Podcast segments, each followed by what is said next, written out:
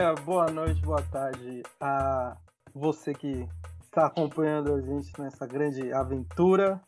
Nós estamos aqui lançando o nosso primeiro episódio do podcast Boêmios, que é uma ideia antiguíssima de um dos nossos participantes aqui, que era para ser rodada muito antes do podcast ter, ter bombado e talvez a gente tivesse ficado rico.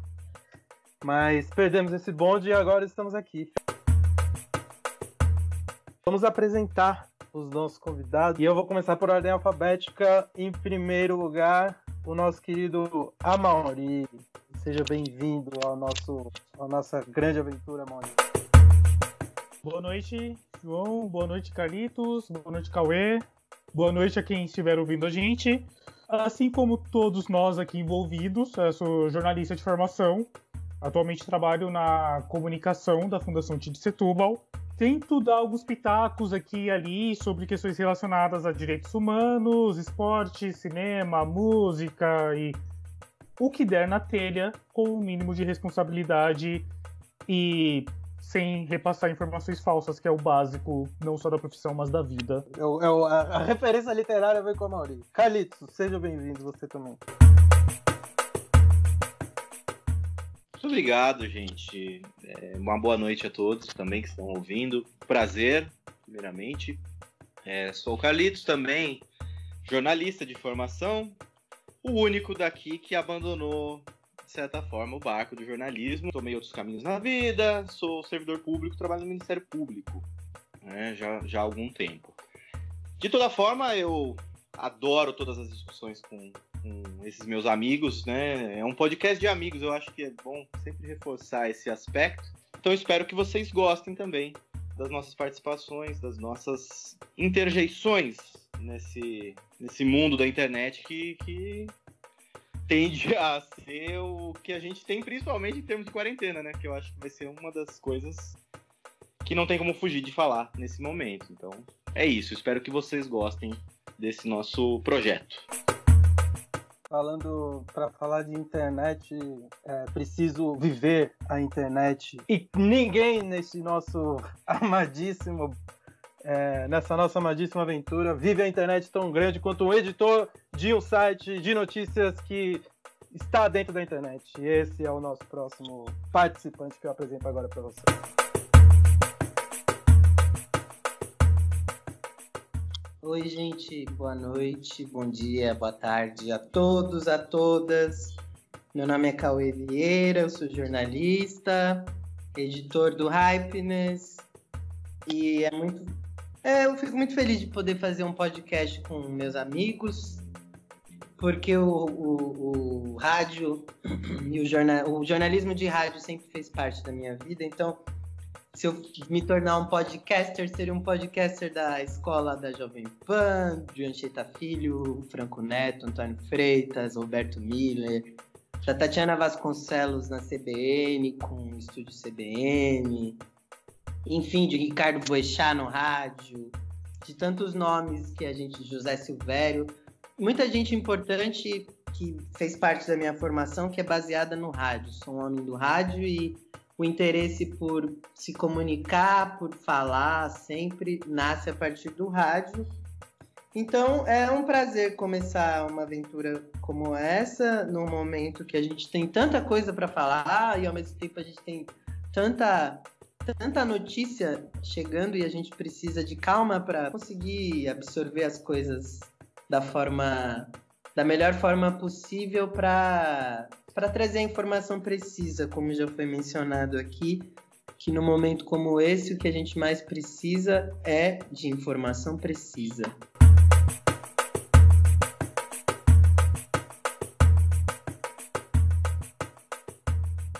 Bom, quem está aqui falando com você neste momento é João. Meu nome é João Vieira, eu sou também jornalista, como todos os amigos aqui. Não é por acaso que eu tenho o mesmo sobrenome de Cauê Vieira, pois somos irmãos. Hoje eu trabalho dentro do PagSeguro, fora do jornalismo e produzo conteúdo de jornalismo para quem quiser receber esse conteúdo e pagar bem, né? Porque afinal de contas nós temos algumas coisas para manter. É, e estou aqui junto com todos os outros colegas para tentar levar um pouco de informação de uma forma É, não diria leve, porque não dá nesse momento para ser muito leve com algumas coisas, mas tentar levar de um jeito que seja agradável aos ouvidos. Vamos lá, então, vamos começar é, a conversar sobre, sobre os temas que a gente está aqui para conversar, já que fomos devidamente apresentados. Ah, uma coisa importante, não somos os únicos, né? Há outras pessoas que a gente espera que participem com a gente, que faça essa roda de opinião girar, que traga outros pontos de vista, que apresente o máximo de diversidade que a gente consegue nesse momento de quarentena é oferecer. Então, se o negócio der certo, a gente vai trazendo outras pessoas. Assim como hoje nós, você pode, quem está ouvindo a gente vai perceber, né, que existem algumas diferenças de som aqui e ali, porque nós estamos gravando remotamente, cada um na sua casa, como manda a Organização Mundial da Saúde, como mandam as pessoas de bom senso, eu acho que dá para dizer.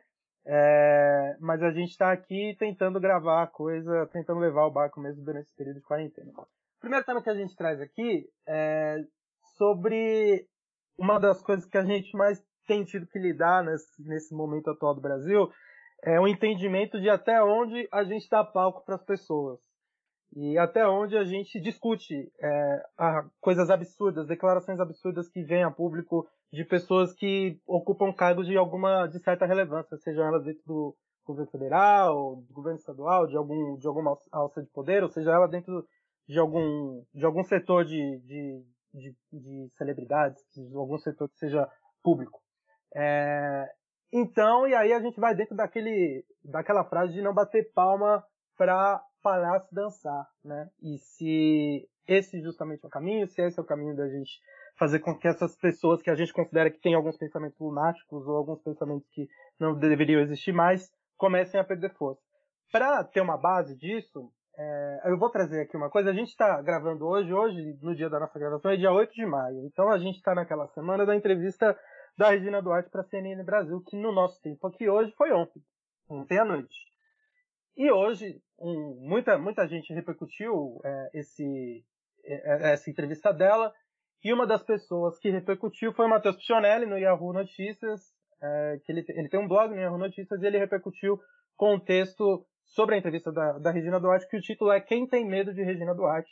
E um trecho rápido que eu vou ler só para embasar o, a nossa discussão é, abre aspas, em qualquer governo do mundo, declarações assim seriam prontamente refutadas. Aqui, elas só fazem ganhar pontos com seu fiador, orgulhoso por ver suas ideias de mundo tão bem representadas. O fiador, no caso, seria o presidente da República, Jair Bolsonaro. Então, eu queria saber de vocês que estão aqui junto com a gente hoje, falar sobre Regina Duarte, falar sobre o que ela fez na entrevista da CNN Brasil e sobre as atrocidades do governo federal é bater palma para maluco dançar?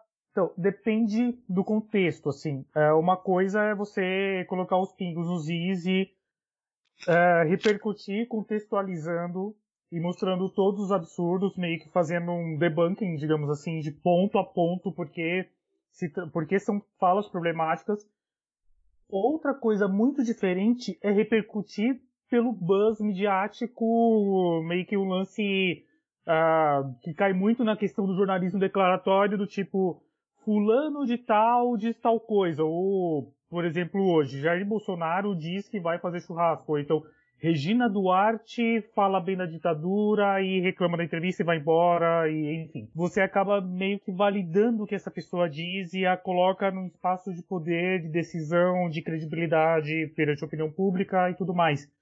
E bem ou mal, o cara da presidência está onde está por causa disso. A Regina Duarte já tem um histórico de declarações bizarras que já caíram no senso comum, digamos assim, bem ou mal por isso. Muitas outras pessoas, inclusive do próprio governo ou pessoas que até ontem estavam na mesma Uh, no mesmo espectro político do, de quem está hoje no poder, mas se tornaram opositoras porque disseram algo que essas pessoas não gostaram, você meio que cai no absurdo de é, repercutir pela, pela revolta de tão do tipo, cara, não é possível que essa pessoa disse isso.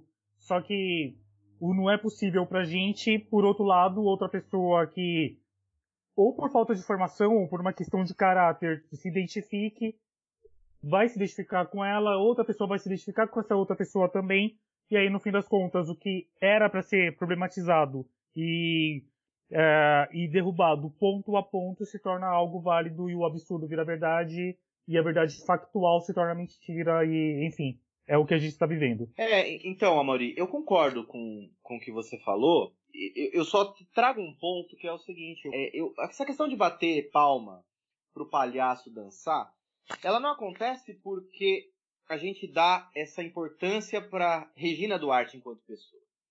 Eu acho que a, grande questão envolvida nessa, em como a imprensa lida com essas declarações que têm sido dadas é pelo é, a pessoa que está no cargo. É, o, o que tem importância nesse sentido é o cargo. É, é o ministro ou uma ministra falar esse tipo de, de coisa. Então, assim, é, se a Regina Duarte ela não fosse ministra da Cultura, ninguém, é, por mais que ela falasse um monte de atrocidades, ninguém daria esse holofote. Que ela seria apenas uma atriz que, que dá opiniões esdrúxulas como muitos outros dão. A grande questão que eu acho que é essa coisa que a, a imprensa pode se sentir culpada um pouco em, em dar esse, esse holofote, porque ela está dando, né, na realidade, um holofote para besteiras que as pessoas estão falando, e aí vai depender da opinião de cada um achar se é besteira ou não. Mas é, é por causa da, da, da instituição, não é por causa da pessoa. Então, vou dar um exemplo muito grosseiro aqui, mas se é, sei lá, a Giovanna Eubank der uma opinião a respeito de um assunto que seja uma atrocidade, isso tem um peso muito pequeno. Agora, a Regina Duarte, pelo cargo que ela ocupa, pela relevância que ela ganhou nesses últimos tempos, politicamente falando para o país, aí sim isso acaba ganhando essa, essa reverberação. Então, eu acho que a imprensa ela não está dando dando combustível à toa para que essas atrocidades sejam repercutidas. Ela está fazendo isso porque ela tem que ouvir é, pessoas que representam cargos, que são a, instituição é muito forte em qualquer país. Então é só esse adendo que eu queria que eu queria colocar, porque isso já vem ficando na minha cabeça há muito tempo. Acho como se a Regina Duarte, que era uma pessoa que, com todo respeito, já estava é, de certa forma afastada da, dos holofotes, porque há muito tempo que ela não desempenha a sua carreira numa grande TV, numa grande novela. E de repente ela voltou pro holofote, falando essas coisas que repercutem o que o governo é. Então, o governo é isso. O, o, assim, a Regina Duarte, ela talvez seja a ministra que corre menos riscos de, de cair, porque ela representa exatamente o que o presidente da República quer que ela represente. Né? Então, assim, é esse o ponto que eu queria dar só. Eu acho que é, a instituição ela está sendo ouvida. Só que quem está na instituição hoje é, é, é o palhaço, né, justamente, que está dançando e as pessoas não estão necessariamente batendo palma. Eu acho que as pessoas estão estarrecidas porque o momento é esdrúxulo. É algo mais ou menos nessa direção. Eu acho que a gente precisa analisar o que está acontecendo a partir, eu acho, do, da última frase do Carlitos. É, o palhaço, o maluco, tá no, no espaço de maior destaque do palco, do picadeiro hoje. Então, é inevitável, impossível que você não aborde, não, que você não trate de nada, absolutamente nada, que diz respeito a, ao governo federal. Afinal de contas, a gente está falando da presidência da República, que é o cargo mais significativo de um regime democrático, de uma república como o Brasil. Então, eu acho que é, isso dito, eu acho que o, a grande questão, eu acho que o, o, a grande reflexão que a gente precisa propor e que a gente precisa ter sobre o trabalho, é, sobre essa, essa, essa, esse dilema de dar ou não palco para maluco dançar, é, é, é, o trabalho da imprensa. É, a gente precisa hoje no jornalismo, a gente precisa parar de cavar a superfície. Eu sinto que a gente fica o tempo todo cavando na superfície das notícias. Então, é, num governo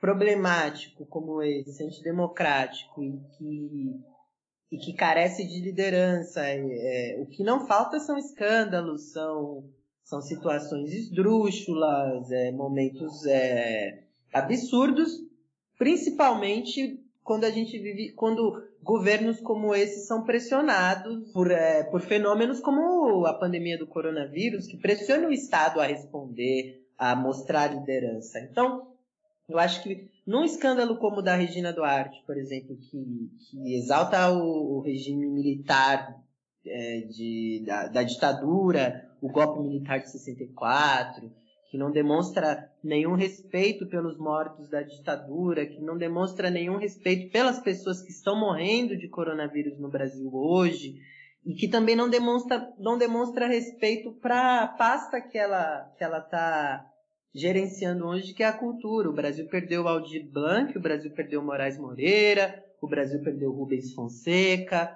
o Brasil perdeu Flávio Migliatti, o Brasil perdeu uma série de pessoas de pilares da cultura brasileira nos últimos, nas últimas semanas. E o Ministério da Cultura do Brasil não, não, não, não teve nenhum tipo de manifestação.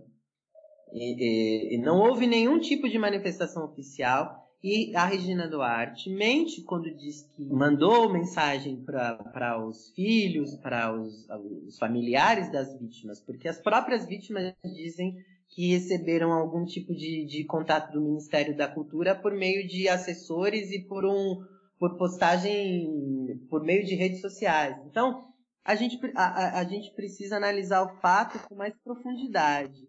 É, ao invés da gente perder tempo é, analisando a postura da Regina Duarte, eu acho que a gente precisa analisar o que está por trás da postura da Regina Duarte, o que é um governo federal ter o maior número de, de, de ministros e de, de membros da, da, da, gestão do presidente da República militares. E é o maior é o governo mais militarizado desde o início desde o fim da ditadura. Então isso é um símbolo. É outro símbolo um presidente da República que, que incita manifestações antidemocráticas na frente do Supremo Tribunal Federal, que incita protestos que pedem o fechamento do Congresso Nacional. Esses são os fatos, esses são os fatos que todo mundo sabe, que todo mundo talvez seja até um pouco cansado de saber. Agora, o dever cívico e social do jornalismo é ir além da notícia, é, é, é, é mostrar para a população que um presidente da República, uma ministra de Estado, não podem ter essa postura porque isso não condiz com o sistema democrático. Não se trata de dar palco a maluco, porque eu acho que o jornalismo não deve dar palco a maluco. Mas quando os malucos assumem o palco, o jornalismo precisa é, é, é, é, é dissecar é, esses personagens. O jornalismo precisa usar os seus instrumentos democráticos para dissecar esses personagens expor esses personagens para que o público, para que as pessoas, para que os cidadãos, as cidadãs tenham condições de interpretar. Eu acho que, que todo mundo trouxe aqui coisas que são é, bastante relevantes para a gente entender até o exercício de imprensa é, dentro dessa, dessa condição que a gente vive, já que a imprensa é é, é, protagonista de tudo isso que a gente está vivendo, né? Porque existe um embate claro entre, entre, o governo federal e a imprensa, e, enfim, por outro lado, a imprensa tem ganhado força com, com a crise do coronavírus. É, tem uma coisa, é, é, muito importante a gente trazer essas visões, porque hoje tem muita gente dando opinião sobre o que é o exercício correto de, de jornalismo e de, de mídia dentro dessa crise, sem saber de fato, né? Então eu acho que às vezes fica meio confuso na cabeça das pessoas por que, que a imprensa, por exemplo, segue indo nas coletivas do presidente da República diárias ali no cercadinho do, do Palácio do Planalto, é, mesmo que ele distrate, mesmo que ele mande as pessoas calar a boca, porque talvez o calar a boca também seja notícia, né? E Vitor, eu, eu queria só fazer um rápido adendo também. É, é, exatamente isso que você falou que eu acho interessante. É, o jornalismo, nós que somos, temos essa formação de jornalista, é, eu, eu, pelo menos, senti que antes dessa crise do coronavírus, antes do mundo mudar como ele mudou nesses últimos dias e meses, é, o jornalismo ele andava, é até o que eu vou falar é até uma, uma certa provocação. O jornalismo ele andava em total descrédito com a, com a população, que estava se comunicando muito por via WhatsApp, estava conversando, estava mandando notícia, fake news, é, é, impressionante como a questão do corona pode ter até ajudado o jornalismo, nesse caso, a reverter um pouco essa. que são justamente tantas informações mentirosas que são propagadas por WhatsApp que chega um momento em que a população, por mais que eh, boa parte não tenha total discernimento, e até é legal a gente falar isso, até às vezes a gente pode cair em fake news se a gente não se atentar a, a detalhes muito minuciosos e pequenos, que, que essa questão do corona e, e, e a atenção que foi dada ao jornalismo pela necessidade da informação com credibilidade, é, talvez essa questão do coronavírus ela tenha até colaborado um pouco para fortalecer um pouco as instituições que fazem jornalismo. As próprias televisões, emissoras que estavam em um caminho de direcionar as, as, atrações para o entretenimento acabaram voltando suas forças de volta para o jornalismo. É, é, pensando conceitos democráticos de liberdade de expressão, das, da, também das obrigações que a democracia nos, nos, nos, nos mostra, nos impõe, então, eu, eu acho que também, eu concordo com o Carlitos, eu acho que, tipo, o, o, o jornalismo, ele ganhou um, um, novo fôlego, eu acho que o jornalismo, ele, ele, ele mostrou, fazendo jornalismo, como ele é, é importante e necessário para o processo social, mas eu acho que o jornalismo tem um desafio, e eu acho que é um desafio que, que é, é muito importante para que o jornalismo é, é, assuma de vez esse, esse protagonismo necessário, que é ir além da, da superfície. É preciso ir além. A gente precisa propor debates que não sejam só o noticiário, no sentido de passar a informação. A informação. A gente precisa interpretar a notícia. E tem o seguinte também, uh, em relação a relevância, ou não digo relevância, vou fazer um auto-disclaimer, assim, mas a credibilidade da imprensa. Teve um levantamento feito no final de março por uma consultoria chamada Mike Miners para estudar o comportamento da, de uma parcela da sociedade em relação à imprensa. Se por um lado notícias que vi, conteúdos que vinham pelo WhatsApp pelo Facebook eram vistos como menos confiáveis, por outro lado, a imprensa, principalmente a televisão e a internet, uh, esses dois meios passaram a ser vistos com maior relevância.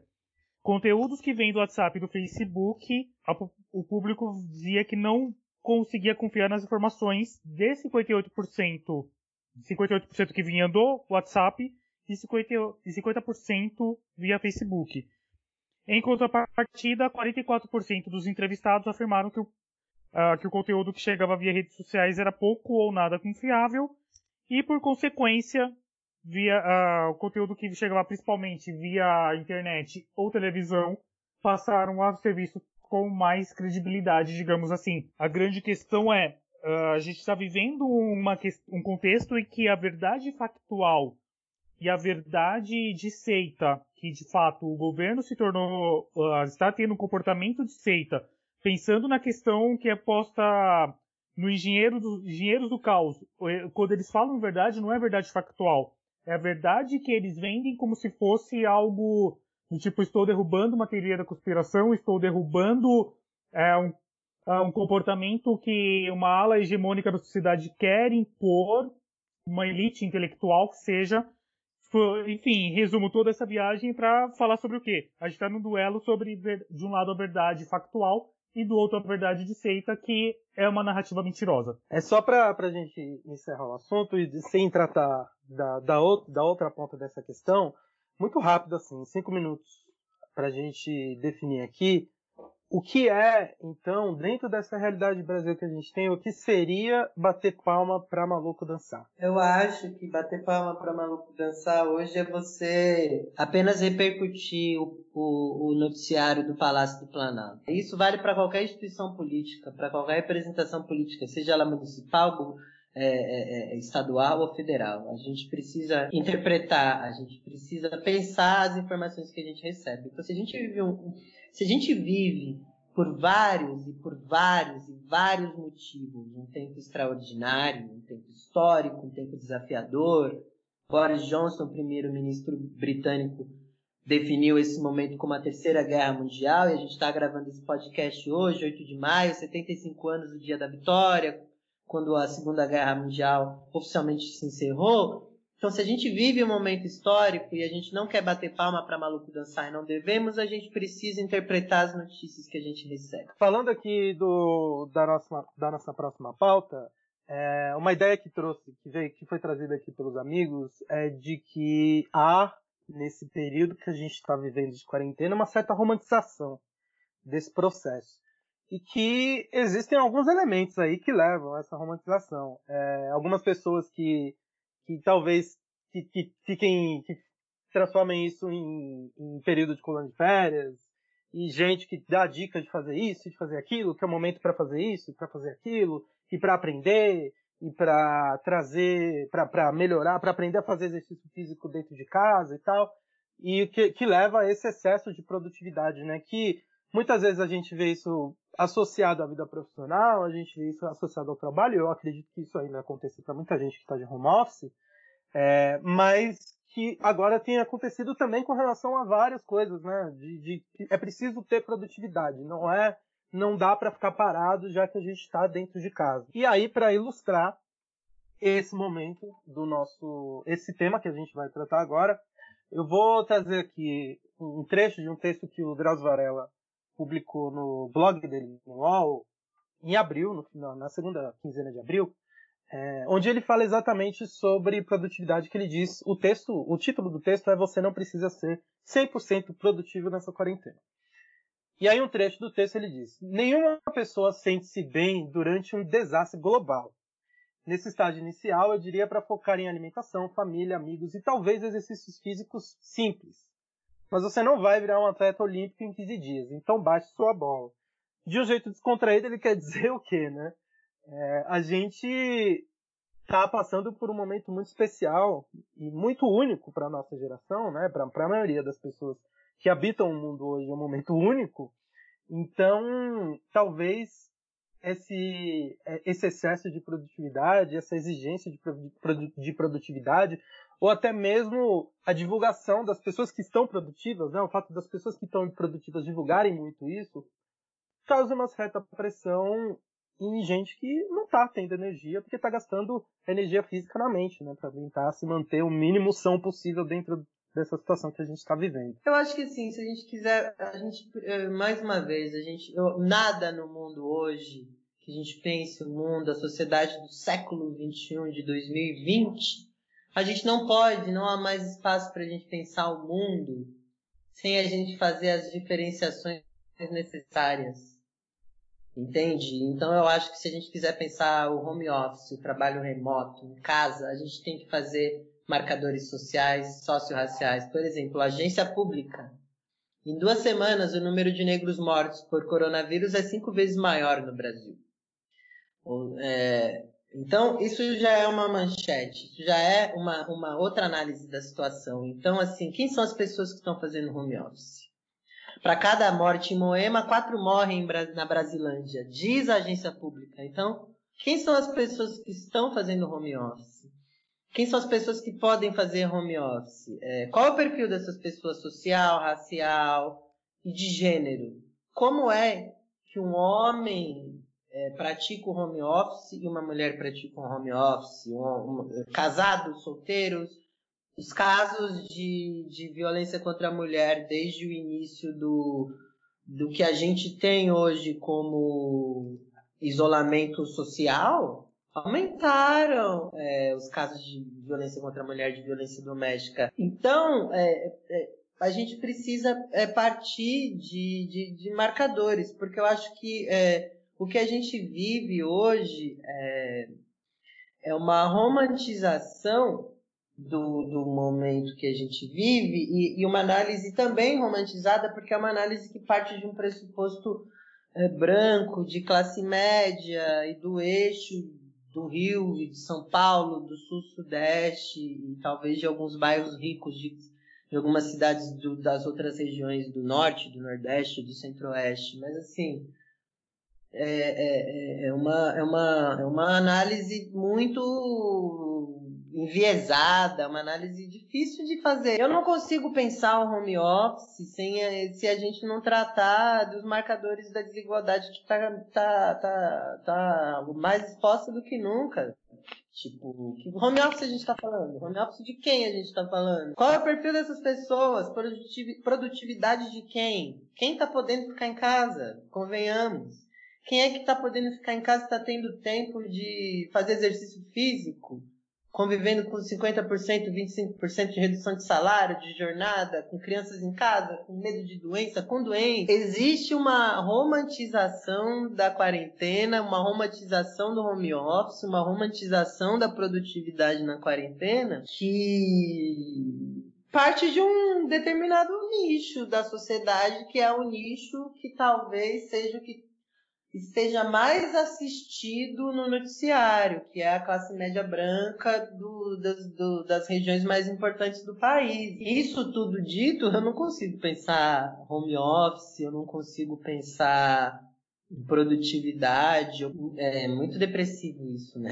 Eu não queria ser tão depressivo e estar tá na bad e falar.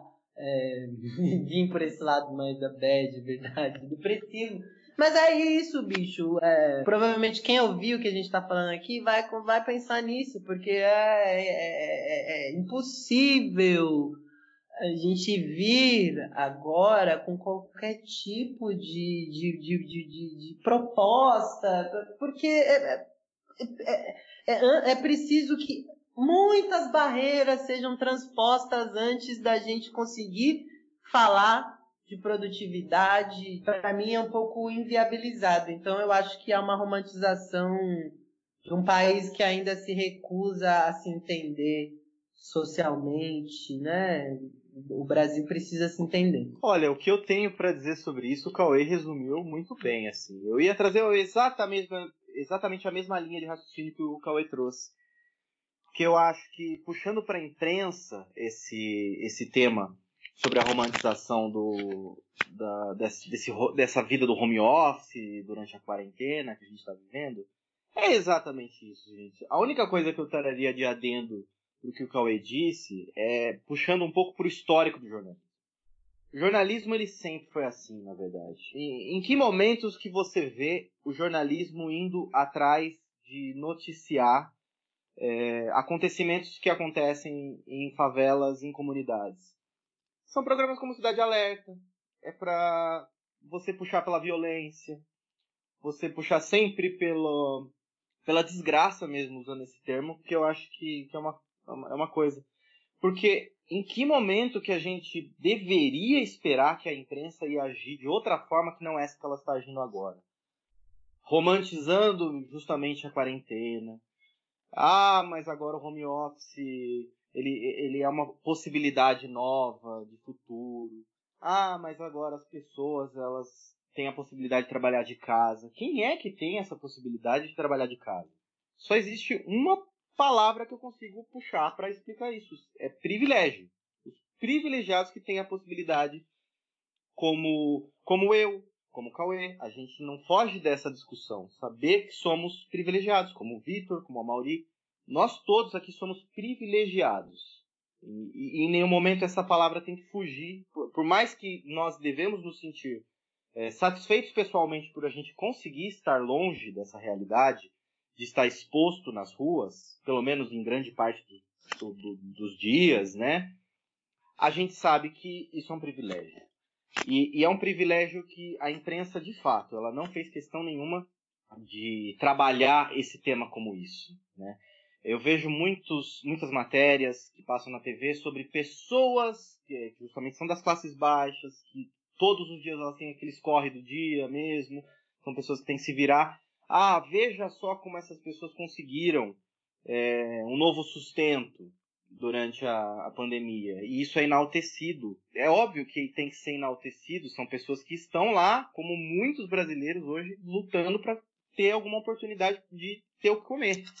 Eu acho que não é tratado desse drama.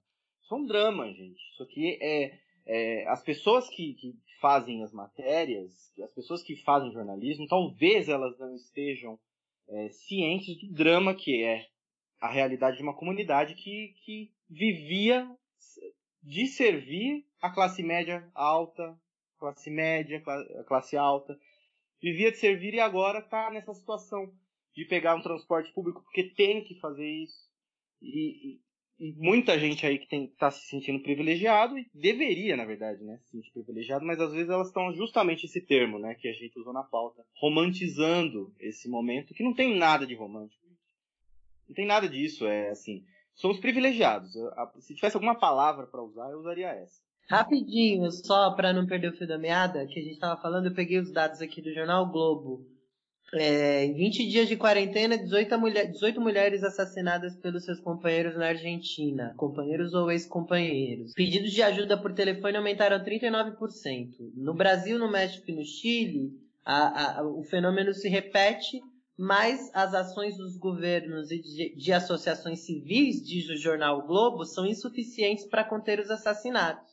Ou seja, de quarentena a gente está falando, né? Sim.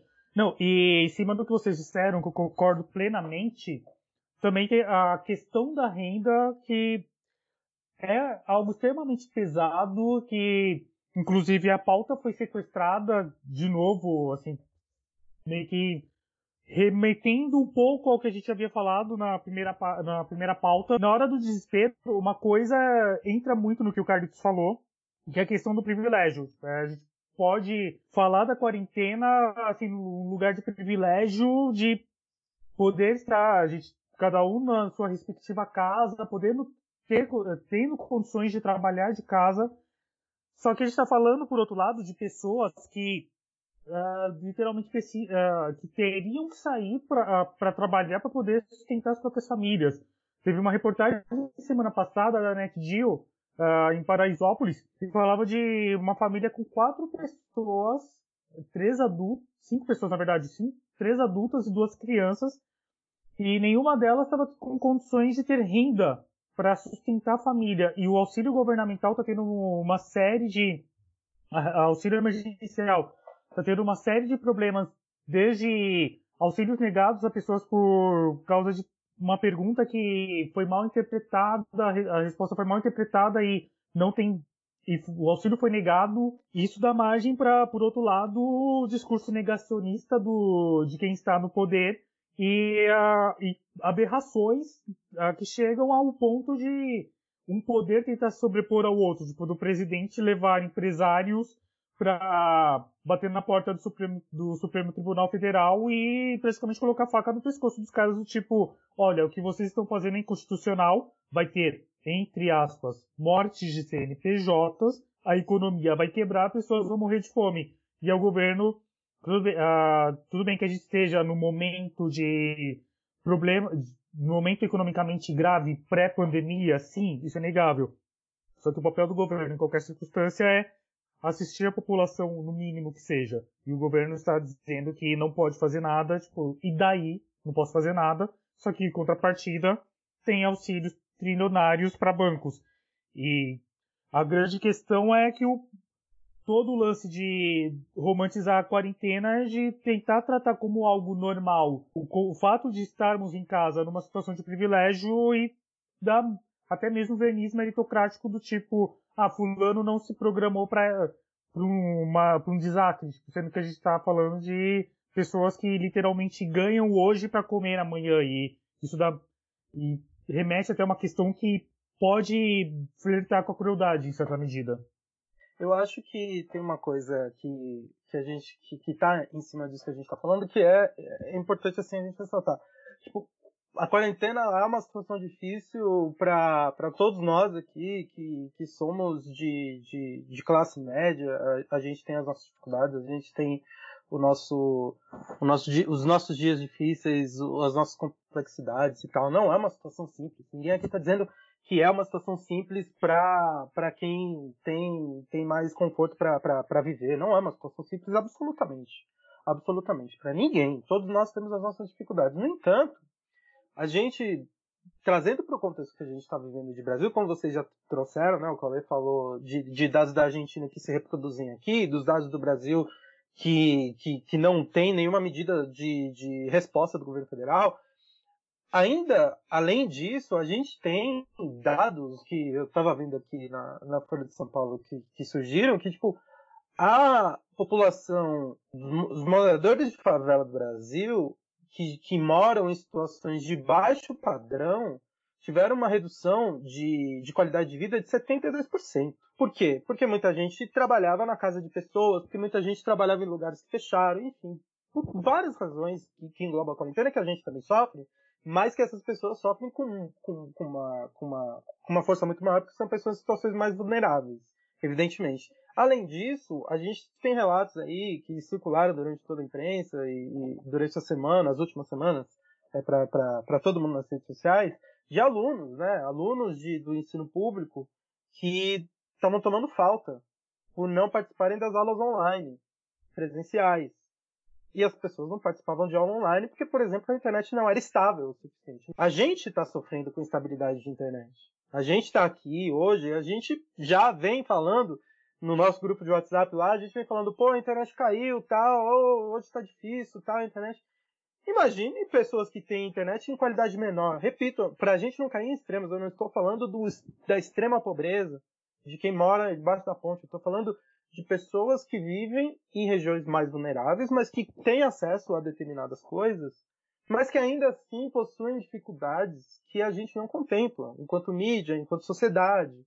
Esses textos, mesmo até o texto do Drauzio Varela, que eu acho que é super bem intencionado, ele não contempla isso. Né? Ele está falando de exercícios físicos em, em relacionado à produtividade.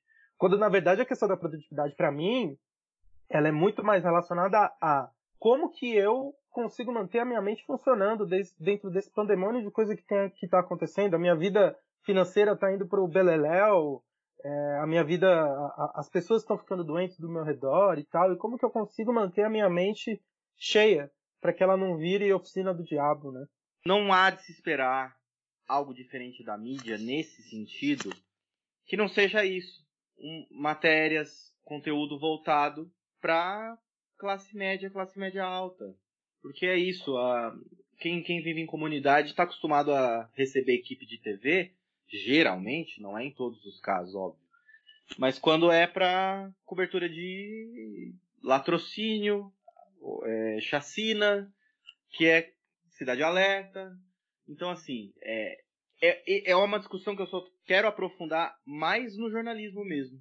Porque é, não, é na, não me surpreende, essa que é a questão.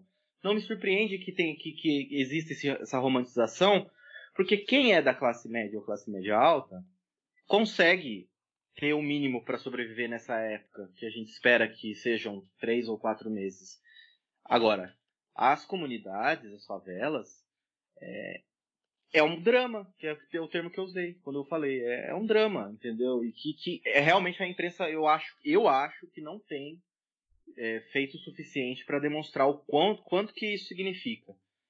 Por mais que eu acho também que haja um mau caratismo de boa parte das, da, da classe média, classe média alta, de achar que isso é algo que tudo bem, está acontecendo, é um momento e vai ser superado sem sequelas. Para classe média, classe média alta, talvez sem sequelas. Agora, para as comunidades vai ser algo muito, como você reforçou os números, né? Muito difícil de conseguir é, reverter. Uh, Carlitos, e em cima do que você disse, tem outra questão também. As pessoas que estão, na, que moram em territórios periféricos, elas estão extremamente preocupadas com a vida delas e concordam com a, a com a quarentena propriamente dita. Uh, um levanta uma pesquisa que foi divulgada essa semana da Rede Nossa São Paulo mostra muito bem isso. Assim, é, além da questão da renda, é, pelo menos mais da metade dos entrevistados, que chega na casa de 70% aproximadamente, é, concordam com as medidas adotadas pelo Ministério da Saúde há até duas, três semanas, sem entrar em toda todo o mérito por toda a questão política, enfim, política à parte, a questão é os caras querem se os caras querem se preservar. Muito por causa da de haver pessoas em grupo de risco, os filhos, pais que moram com elas, pela, se preocupam com a própria saúde, só que por outro lado, o fator renda bate muito forte. As pessoas se sentem obrigadas a sair para trabalhar e se colocar em risco e não tem como fazer é, isolamento no lugar em casas que não generalizando não todas, mas que uh, se pressupõe que sejam menores, uh, que, te, uh, que tenham menos cômodos ou os cômodos sejam mais acanhados, elas se veem obrigadas a sair para trabalhar para conseguir renda básica que seja para sustentar a família. E, por outro lado, vem um discurso negacionista, tipo, meu, é isso mesmo, uh, todo mundo tem que sair para trabalhar para a economia não quebrar. Só que, para falar em economia, tem que falar em pessoas. E ignorar que pessoas estão é, colocando as próprias vidas em risco em nome de interesses de uma elite que está romantizando essa quarentena, está é, posto que não, não quero usar a expressão é, luta de classes tipo, de modo banal, mas está posto que tem uma discrepância de perspectivas do mundo, de mundo do tipo, olha, por um lado eu tenho que sair para sobreviver e por outro lado tem gente que está é, com um discurso ou meritocrático ou de gratidão, namastê, dizendo que tá tudo bem em casa. Eu, na esteira, Mauri, do que você disse, é muito fato isso. Eu, eu até lembrei e eu, eu fui atrás. Eu publiquei uma matéria no Hypeness, eu entrevistei é, dois jornalistas da agência Mural, o Paulo Talarico e o Lucas Veloso, justamente sobre como o coronavírus estava agindo na periferia, na zona leste de São Paulo, mais precisamente. E essa entrevista essa matéria ela foi publicada no meio de março, então é uma, uma perspectiva muito diferente do que a gente está vivendo agora. Mas alguns pontos que me saltaram aos olhos, assim, se a gente for pensar a quarentena, é, foi justamente essa, é, é, é, esse, esse aspecto da, da, das realidades, das diferenças de realidade que a gente vive em São Paulo, né? E nessa questão da, da conscientização, o, o, o Paulo trouxe uma perspectiva muito interessante, porque ele, na fala dele, ele disse sim que as pessoas estavam entendendo sobre o que era preciso fazer, é, mas ao mesmo tempo ele trouxe que a maior preocupação das pessoas não era o que era preciso fazer, não era que ficar em casa e que trabalhar em casa é a melhor e a única saída para a gente se prevenir, para a gente se salvar disso. Ele estava preocupado e ele, e ele trouxe essa preocupação das pessoas da zona leste de São Paulo, que é, é, elas, elas não sabiam como isso ia ser feito, como conseguir lidar mais com a higiene em lugares que não tem água, como na favela de Paraisópolis, uma das maiores favelas do mundo, na zona sul de São Paulo, com a falta de álcool gel, quando tem tá muito caro, ele disse, abre e fecha aspas, com a falta de dinheiro. Então, e ele diz, então, abre aspas, então, creio que houve uma conscientização maior, mas o dilema não está superado. E qual que é o dilema? O dilema é isso, e o dilema é, é justamente o que a gente está debatendo nessa, nessa nossa é, nessa nossa nova fase da discussão é o fato do, do a gente é impossível e ah mas então a gente não vai conseguir falar de home office então você não vai poder me dar dicas para eu curtir meu home office em casa ou para eu conseguir levar meu home office em casa cara o, seu, o seu pedido é justo. Você tem todo o direito de, de pedir. De, e, e, você vai encontrar fontes de informação que te, que te ofereçam isso. Mas eu enquanto comunicador, enquanto cidadão, eu não, me, eu não tenho condições de passar dicas para curtir um home office no meio de literalmente uma pandemia, porque é, é o home office no, no, no, no, momento que a gente vive hoje, no estágio que a gente está, que ainda é um estágio de quase como iniciar a planar dentro do pico. A gente está subindo para o pico, a gente ainda está. No, nós estamos nos ambientando ao pico, nós não atingimos o, o pico na sua plenitude ainda. Então, dentro desse cenário de escassez que a gente vive no Brasil em todos os níveis e no nível sanitário absurdo, é impossível para mim pensar um home office nesse momento saudável, porque o fato de você ter um home office hoje de qualquer forma que ele se que ele se erga já é um privilégio, tá ligado? Já é um, um uma, uma, uma já é um ponto fora da curva. Então eu acho que a gente precisa pensar essa realidade ao contrário. A gente precisa primeiro dizer quem são os brasileiros que acessam o home office e quem são os brasileiros que não acessam o home office. Porque uma coisa, e eu sei que é consenso entre nós, mas uma coisa que precisa ser consenso entre as pessoas e entre a sociedade e é importante pontuar que quando a gente diz as pessoas e o povão, a gente não está dizendo das pessoas em situação de vulnerabilidade maior, porque isso é um estereótipo inaceitável de que o pobre é que não sabe, não. As pessoas mais pobres, as pessoas mais vulneráveis, elas têm toda a consciência de que elas não deviam estar dentro do ônibus, de que elas não deviam estar saindo de casa, elas deviam ficar em casa. Só que elas não têm nenhum tipo de garantia para ficar em casa. Então, antes da gente discutir o home office, a gente tem que discutir aqui, a gente tem que não só discutir, mas como a gente faz e está fazendo, exigir que o Estado dê condições para que essas pessoas não só fiquem em casa, mas que essas pessoas fiquem em casa em condições sanitárias, de saúde, aceitáveis e que as protejam do vírus, tá ligado? É isso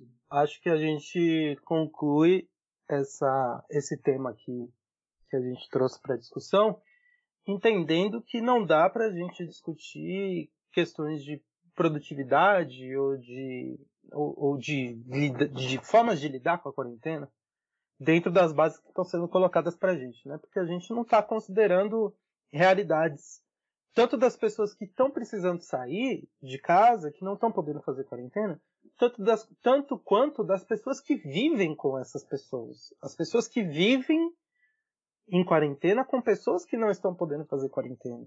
E as pessoas que vivem enquanto família em quarentena em lugares de muita dificuldade de locomoção e de privacidade para se ter quarentena. Né? Eu acho que isso é importante até para a gente acalmar um pouco o, o nosso ímpeto de, de colocar a nossa situação num extremo gigantesco de desconforto, né?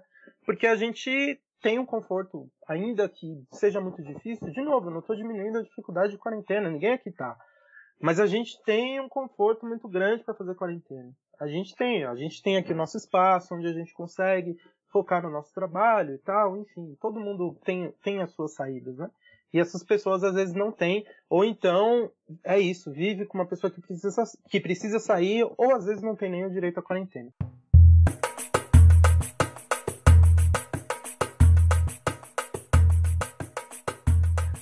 Pois então é isso, meus amigos. É, a gente vamos vamos chegando ao fim aqui dessa desse nosso grande bate-papo que a gente teve aqui sobre muita coisa, muita, muita coisa. Acho legal que todo mundo teve seu espaço para falar. Nas suas considerações finais, é... já que Cauê terminou, Cauê começa com suas considerações finais. E entre elas, onde quero que você diga aonde as pessoas podem te encontrar, onde elas conversam com você como nós estamos aqui neste momento. Bom, as pessoas podem me encontrar, ai meu Deus, no Instagram, Coisas do Cauê, e no Twitter, Coisas do Cauê. Galera, pode me seguir aí, o conteúdo é bom. As minhas considerações finais, eu acho que, gente, é... a gente está num momento da vida e do mundo e, enfim, da nossa existência onde a informação é vital e a gente precisa se informar, mas a gente precisa receber toda a informação com dúvidas e a gente precisa sempre buscar vários pontos de vista para uma mesma coisa e a gente precisa buscar várias fontes de informação e informações que sejam é, fornecidas por profissionais. O jornalismo profissional, que não é o jornalismo de grandes veículos, o jornalismo profissional precisa, deve, esse podcast é e faz coro a isso, precisa ser exaltado e eu espero muito que vocês gostem da nossa conversa e que vocês pensem com a cabeça de vocês e que, enfim, que a gente possa tentar consumir notícias de uma maneira mais sustentável e, e, e, questionar sempre. E muito obrigado pela oportunidade. Lembrando sempre que Cauê com K, né? Com é K. verdade, é verdade. Importante para você não cair no Cauê errado. Não é o Cauê com a credibilidade deste podcast Boêmios aqui. Se você for com o Cauê com C, você vai cair num Cauê que a gente não garante aí, não atesta, o nosso selo não está presente. É, Amaury, por favor, você agora tem a sua oportunidade de trazer aqui as suas últimas considerações e dizer para as pessoas onde elas entram em contato com você. Beleza. João, mais companheiros de mesa, foi massa.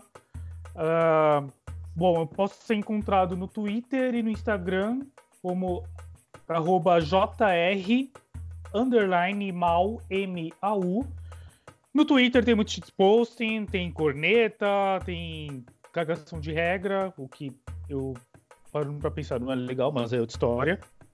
Instagram é um lance mais familiar, mas até aí, tamo aí, vamos, vamos trocar ideia. Tipo, quem quiser trocar ideia, é nóis. É, eu não vou me alongar muito, porque eu já me alonguei demais durante o programa. É, mas a grande questão é, não tem uma verdade absoluta e, e, não e a vida não é binária, não tem essa coisa tipo do bem e do mal. E tem várias camadas, uh, tem várias zonas cinzentas na vida. Não tem essa de discurso hegemônico do tipo ou você está comigo ou então você é comunista, satanista, vida não tem ideologia. É isso então. Calitos. Calitos é não é fácil. Não é fácil entrar em contato com Calitos. Eu não eu sinceramente não sei o que você vai falar. Não sei como você vai recomendar. Passa o WhatsApp pra galera. Vai ter que passar Vamos... o WhatsApp, o endereço. Não sei o que você vai falar. Eu pensei nisso na hora que você falou. Como que você fala comigo? Puxa vida, pelo WhatsApp mesmo. É, não tem jeito. É, às vezes é por SMS, porque no WhatsApp eu também não fico muito de olho. Eu sou uma pessoa não meio precisa... analógica. Ó, oh, Calitos, não precisa passar o seu WhatsApp, viu? Por favor. Não, na primeira edição não. Vamos ver como é que vai se desenvolver, né? Depois a gente passa um, um número profissional. Vou, eu vou pegar um chip diferente só para conversar com os nossos é, ouvintes. De toda forma, é, eu espero que esse programa tenha é, chegado em alguém que, que, que, vá entender que as nossas opiniões são críticas, que nós somos um contraponto a, em alguns aspectos ao que está acontecendo hoje, temos opiniões é, críticas. A, a, gente hoje, hoje, não se enganem, hoje a gente concordou muito. Nem sempre a gente é assim de concordar, porque eu acho que a gente está também passando por uma época que a gente busca, justamente pela informação que possa, de certa forma, elevar um espírito crítico, e não só isso, a gente sabe que o momento é muito maior do que essa questão política, essa questão de, de, de ideologia. A gente quer, de certa forma, despertar alguma forma de as pessoas é, entenderem que é o momento que a gente passa é muito crítico e que, de fato, fiquem em casa. Quem tiver essa oportunidade, fique em casa. E somos muito gratos a, aos guerreiros que conseguem, não, que, que não tem como ficar em casa, mas que estão fazendo algo pela gente, pela sociedade como um todo nesse momento. Porque é, é o que eu digo, a gente está tendo um momento de cheque né, no jogo de xadrez, nós estamos vivendo um momento de cheque.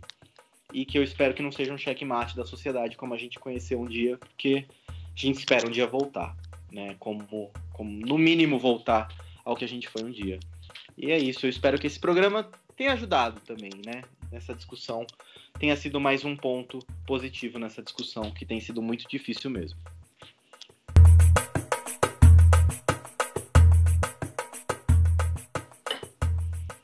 Então é isso. Então, é, encerrando aqui os trabalhos, eu só para dar também a minha, a minha localização, né?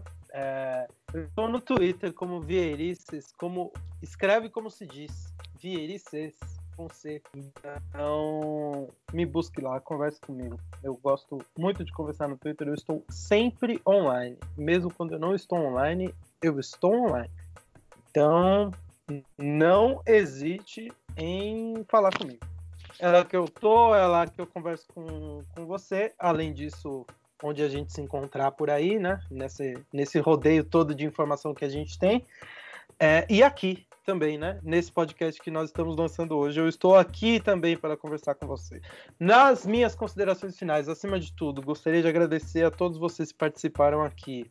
Cauê, a Mauri, Calitos e os nossos ouvintes, as pessoas que vão ainda participar com a gente também.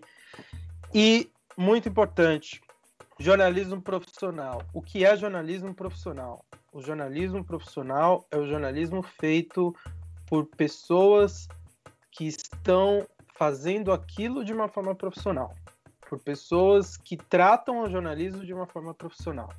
Não é necessariamente mídias poderosas de grande circulação.